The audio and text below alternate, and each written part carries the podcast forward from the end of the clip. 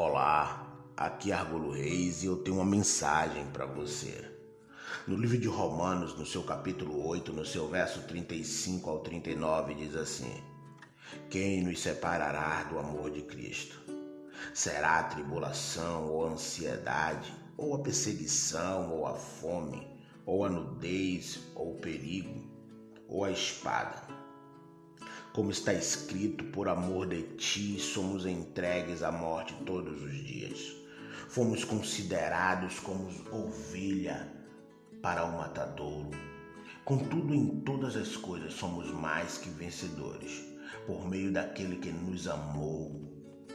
Portanto, estou seguro de que nem morte, nem vida, nem anjos, nem demônios, nem o presente, nem o futuro qualquer poderes, nem altura, nem profundidade, nem qualquer outra criatura poderá nos afastar do amor de Deus, que está em Cristo Jesus, o nosso Senhor.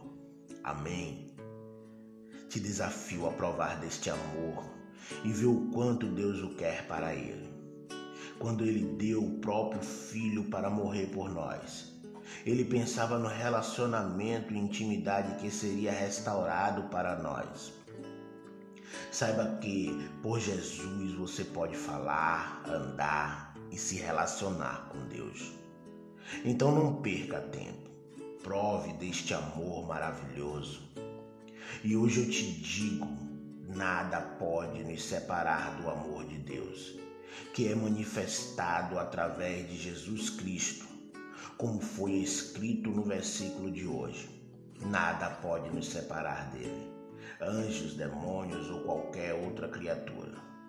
E eu quero ressaltar que nós podemos até negar esse amor, mas mesmo assim ele continuará nos amando, pois nada nos separa do amor de Deus.